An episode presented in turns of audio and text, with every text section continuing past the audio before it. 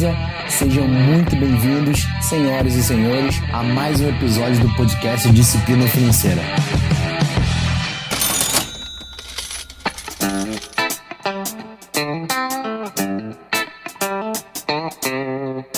No episódio de hoje eu trouxe um convidado, na verdade, uma convidada. Eu trouxe a psicóloga Luane Batista justamente para falar um pouco sobre o cenário que a gente está vivendo. E você pode não entender um pouco ainda, mas de fato isso também tem a ver com nossas finanças.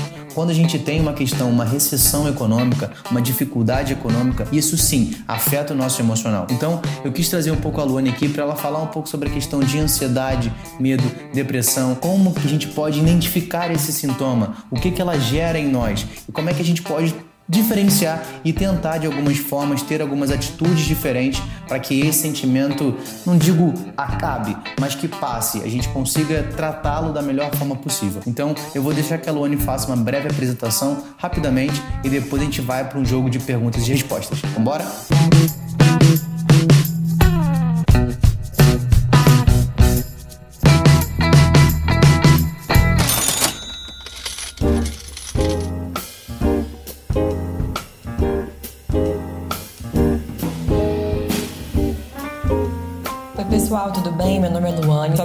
clínica e atendo sobre a abordagem da psicanálise. E hoje vou compartilhar um pouco com vocês sobre o que é essa ansiedade, o que ela gera em nós, qual a diferença de ansiedade medo e muito mais. Primeiro, Luane, obrigado pela oportunidade. É a primeira vez que você grava um episódio do podcast. Então, a ideia principal é que a gente trocar realmente essa ideia, trocar experiências e tentar, para quem está nos ouvindo, consiga de fato absorver esse conteúdo e utilizar no dia a dia dela, beleza? E eu separei aqui de fato alguns assuntos que eu escuto muitas pessoas falarem, recebi algumas perguntas nas redes sociais. E o primeiro ponto a gente vai na definição. É, fala pra gente aqui um pouco sobre o que é a ansiedade. Então, de um modo geral falando, a ansiedade ela é o excesso de futuro, né? De um modo bem geral falando. A pessoa ansiosa ela pensa sempre no e se. É como se ela fosse dominada por vários meteoros que se chamam e se. A gente sempre fica pensando, e se acontecer isso? E se acontecer aquilo? E se eu fizer isso? E se eu fizer aquilo? Enfim, então a gente tem muito do esse e se e não consegue se concentrar no que de fato estamos vivendo no presente, né? Se tem uma condição que afeta excessivamente o ser humano, essa condição é a ansiedade. A ansiedade ela gera em nós outras doenças, outros transtornos. Através da ansiedade a gente pode ter depressão, pode ter transtorno obsessivo compulsivo, pode ter a TAG, né, que é o transtorno de ansiedade generalizada, entre outros. E assim, aproveitando que você falou sobre a questão de ser compulsivo e em outros aspectos que podem acontecer. Você acredita, né? E eu acho que trazendo um pouco para o lado do que eu trabalho sobre finanças, quando a pessoa é de fato, ela tem essa questão da ansiedade, ela pode ter uma compulsão por alimento, ela pode ter uma compulsão também por compras Sim, ou um gasto com excessivo? Certeza, com certeza. É. A compulsão, ela. Muitas das vezes a origem da compulsão é a ansiedade. Ah, então é, então bate muito do que a gente sempre fala que o dinheiro, ele muitas vezes é mais comportamental, ele é muito mais emocional do que de fato físico, o dinheiro em espécie. A segunda pergunta que eu trouxe aqui é o que, que a ansiedade ela pode gerar em nós, né? Como é que a gente pode talvez identificar que a gente está sofrendo por ansiedade? Além dos sintomas fisiológicos que eu, que eu posso descrever para vocês, que é fadiga, taquicardia, falta de ar, sudorese, tremor, dentre muitos outros que afetam diretamente a nossa saúde, né? Mas além disso, ela também gera em nós tristeza, sentimento de vazio, perda de interesse nas coisas que a gente deveria fazer, perda de energia e inúmeros outros problemas fisiológicos que são gravíssimos para nossa saúde. Eu recebi uma pergunta aqui nas minhas redes sociais que eu trouxe aqui para essa conversa que eu acho muito pertinente. Eu confesso que nem eu sei essa diferença e quero aproveitar para tirar essa dúvida. Como é que a gente pode muitas vezes diferenciar ansiedade de medo, né? Porque eu acho que são coisas bem parecidas e que talvez as pessoas quando sentem os sintomas não conseguem identificar e aí não conseguem também. Se você não sabe o sintoma, você não sabe como tratar aquele sintoma. É, na verdade é bem simples identificar a diferença da ansiedade do medo, né? Porque a ansiedade, ela é o perigo iminente, ou seja, pode ser que aconteça, ele não está acontecendo naquele momento. Então a pessoa ansiosa, ela está prevendo que algo vai acontecer. Já no medo, o perigo está acontecendo, ele já está existindo. Tanto é que quando você sente medo, seu cérebro te ativa para duas funções: ou para você lutar ou para você fugir. Então você tem como se defender dessas duas formas, no medo. Na ansiedade não tem um perigo, não tem nada acontecendo naquele momento, você está prevendo o que vai acontecer. Então essa é a grande diferença entre a ansiedade e o medo. A ansiedade pode gerar medo? Sim. O medo gera ansiedade? Sim. Um pode gerar o outro, porém eles não são as mesmas coisas. Beleza. Aproveitando esse, esse, essa ideia da ansiedade, do medo e sobre a questão de você conseguir não prever o que está acontecendo ou a questão de lutar e fugir, eu quero tentar fazer uma analogia e você me fala se isso faz sentido. Quando a gente fala de finanças pessoais, principalmente, uma forma de eu tentar conter a ansiedade sobre as minhas finanças. Uma das formas seria eu conseguir ter uma clareza no meu planejamento financeiro para os próximos meses, principalmente quando a gente fala de momento de incerteza. A gente sabe que hoje a dificuldade da população, principalmente aqueles que não estão tão educados financeiramente, ou que não têm um planejamento, ou não que fizeram um preparo. Claro que a gente sabe que o cenário agora que a gente vive é um cenário novo para todo mundo, mas que a gente precisava pelo menos estar minimamente preparado para imprevistos. E quando a gente fala de uma grande maioria da população, levando em consideração que apenas 6% da população tem a capacidade de poupar, então 94% não tem, pegando por essa medida, se a gente não tem um planejamento financeiro para os próximos meses, isso pode aumentar o índice de ansiedade na população? É uma pergunta muito subjetiva, porque assim, a gente tem que parar para pensar para quem de fato tem um planejamento financeiro é uma base, porque tem pessoas que não se importam com planejamento financeiro, então elas não veem isso como um malefício. Para aquelas pessoas que têm que querem ter tudo sobre o seu controle, que são planejadas e tudo mais, não ter um planejamento financeiro nesse período que a gente está vivendo, sim, pode ser um causador de ansiedade, por não saber se amanhã vai estar desempregado, por não saber se a conta amanhã vai ter na sua conta bancária, etc. Mas é uma pergunta muito subjetiva, vai do que permeia aquela pessoa. O que ela considera importante? Seria mais ou menos um do pouco que, disso. Do que ela gosta de estar sob o controle dela. Às vezes o planejamento financeiro não é tão importante para um determinado tipo de pessoa na questão de controle, não estou dizendo na questão de finanças, mas na questão de do que ela quer ter, sobre o que ela quer ter controle. Às vezes o planejamento financeiro pode causar ansiedade na pessoa, por ela ficar desesperada por ver o que está acontecendo. Então ela pode pensar, olha, melhor eu não me desesperar, esse não vai ser meu gatilho que, que dispara uma ansiedade. Eu não vou fazer planejamento financeiro, vou deixar a vida me levar, a vida leva eu. É, espero que você que está me ouvindo não use o Zeca Pagodinho, porque a gente sabe que imprevistos são previstos então é mais importante, é claro, que existe o comportamento individual de cada um, mas de modo geral a gente pode dizer que ter um planejamento, pelo menos uma ideia de planejamento, ela vai te ajudar em momentos de dificuldade. É, você, você, aí você tem, você tem certeza do que pode acontecer, certeza financeiramente, do que tem pela frente do seu futuro. Então, não deixa você ficar pensando lá na frente porque você já está planejado. Então, sim, por esse lado, é, o planejamento financeiro ele pode ser um, um auxiliador. Um auxiliador da diminuição da sua ansiedade. É legal.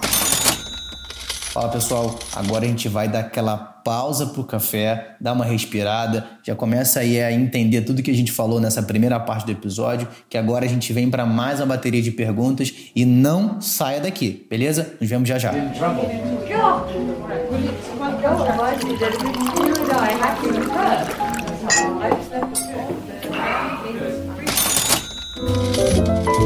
Eu sei que você não é muito adepta a dicas, né, ou a gatilhos, como a gente falou, porque dentro do mundo da psicologia, do pouco que a gente já conversou anteriormente de conversar, não é uma nomenclatura muito utilizada.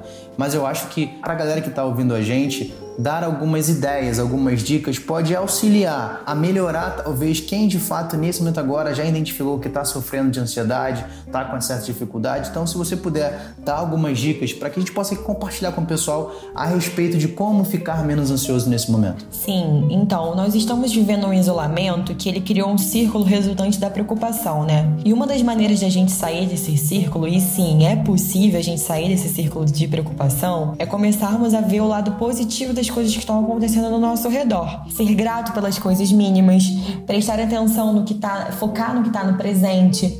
Quando a gente tem gratidão, a gente mantém o nosso foco no presente. Muitas pessoas que estão em crise de ansiedade é muito difícil ver o lado positivo das coisas, muito difícil encontrar algo para ser grato. Mas se encontrar alguma coisa pequenininha para que você seja grato, já vai fazer uma diferença enorme no seu dia. Outra coisa também que tira a gente do controle é de fato a gente não saber o que vai acontecer amanhã. A gente é turbinado de notícias o tempo inteiro e as notícias não dizem quando que isso vai acabar, como que vai ficar amanhã. Elas só dizem que pode ter um possível pico, que pode não ter um possível pico, e isso gera mais ansiedade porque a gente não está tendo controle das nossas próprias vidas. O único controle que a gente tem é que a gente tem que ficar em casa. E para muitas pessoas isso causa angústia.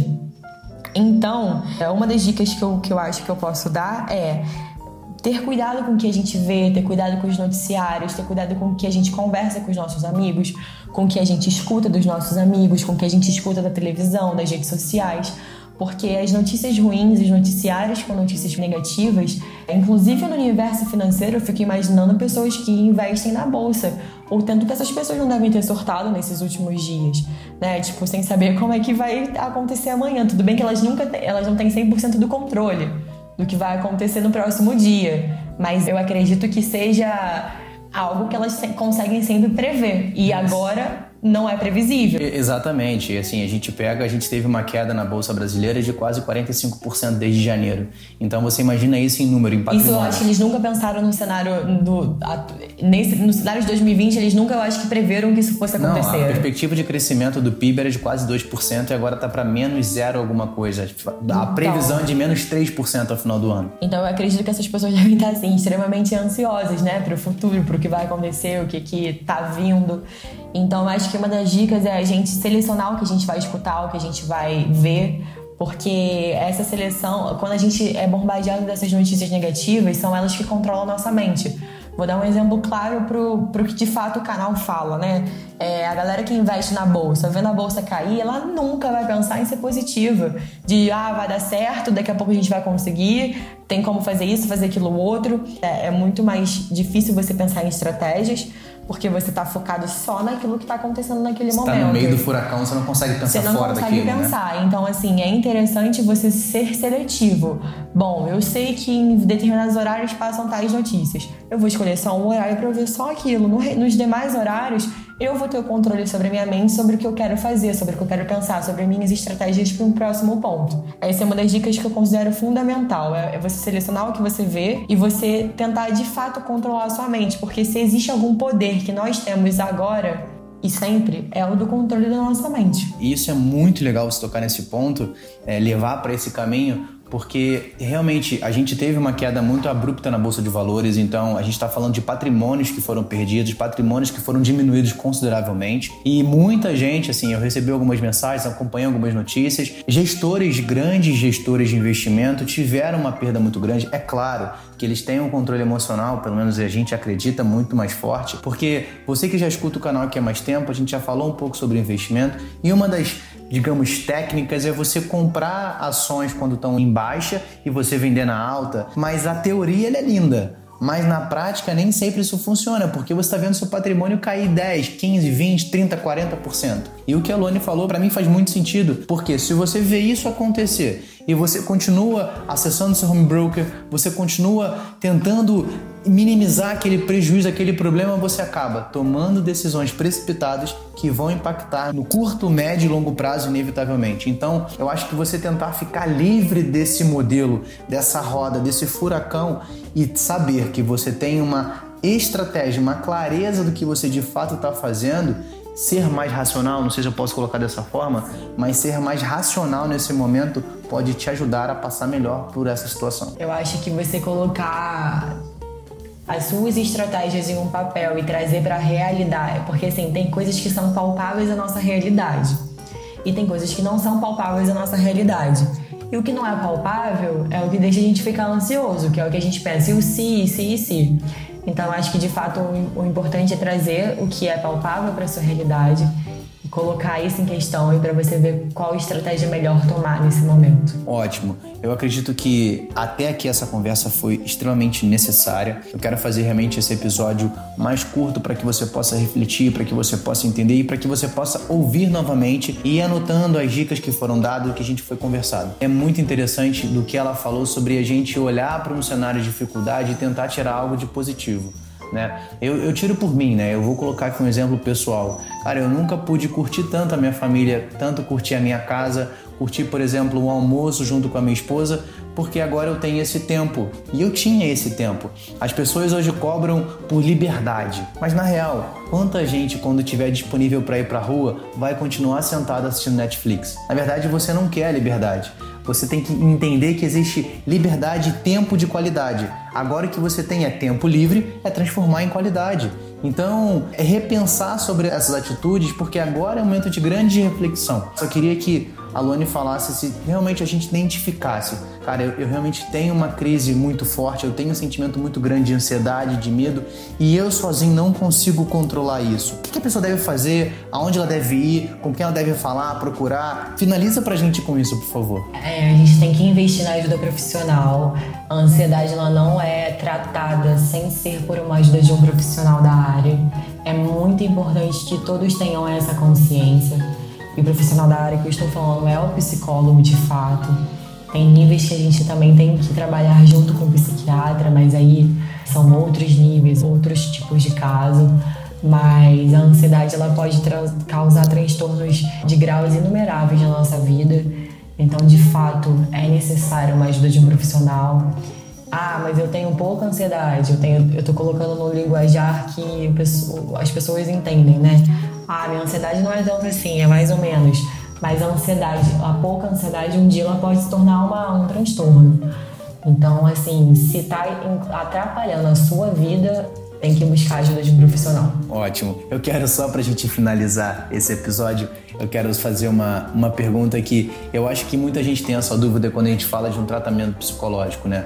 Eu acredito que há alguns anos atrás, hoje, eu mudei essa mentalidade, até por conversar muito com a Luana em relação a isso, mas as pessoas acham que só vai em psicólogo quem é maluco, né? Eu tenho um amigo Luan que ele fala sempre isso, que só vai em psicólogo quem é maluco. E eu acredito que, cara, a gente tem que mudar essa mentalidade e entender que nós precisamos de ajuda. A gente não consegue resolver muitas Sim. vezes tudo sozinho. Eu acho que é isso que eu queria que você falasse um pouco sobre essa questão, porque existe ainda essa comparação ah, não, se eu vou na psicóloga porque eu tenho um problema mental. Não, não é isso. É uma questão de realmente você poder. um espaço para você trocar uma ideia. Assim, fala você melhor sobre isso, que é melhor do que eu falando. É, o espaço terapêutico, ele ainda é visto como só maluco vai, né? E assim, é até uma falta de, de respeito com quem sofre de transtorno mental, porque coloca em um lugar muito indelicado, né? E o espaço, na verdade, assim, eu costumo dizer que se toda a humanidade fizesse terapia, a humanidade seria de fato diferente. Todos nós temos problemas para resolver, todos nós temos traumas na infância e eu falo isso com toda certeza. Não existe uma pessoa que não tenha um trauma na infância. E assim, a gente precisa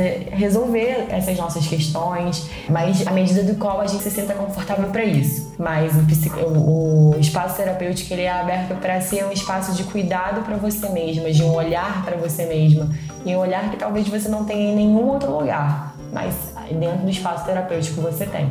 Então a gente finaliza esse episódio por aqui. Mais uma vez, Luane, muito obrigado pela presença, de Eu falar para essa galera. Por fazer parte do, desse podcast, desse canal. Muito obrigada pelo convite. Show. Eu vou deixar aqui na descrição, tá? O Instagram da Luane para que vocês possam ir lá seguir, tira dúvida com ela.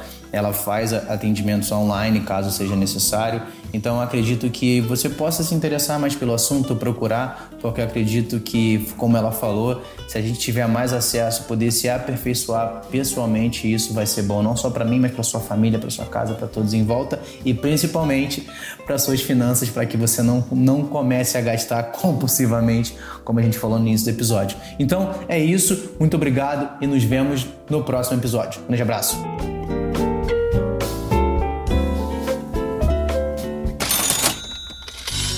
Espero que você tenha gostado do conteúdo. Então não deixa de seguir aqui o canal e também de me seguir lá no Instagram, arroba. Me segue por lá, deixa também suas sugestões e dúvidas. Vai ser um prazer ouvir e poder te ajudar. Toda semana vai ter um novo episódio aqui no canal. Fica ligado e até a próxima!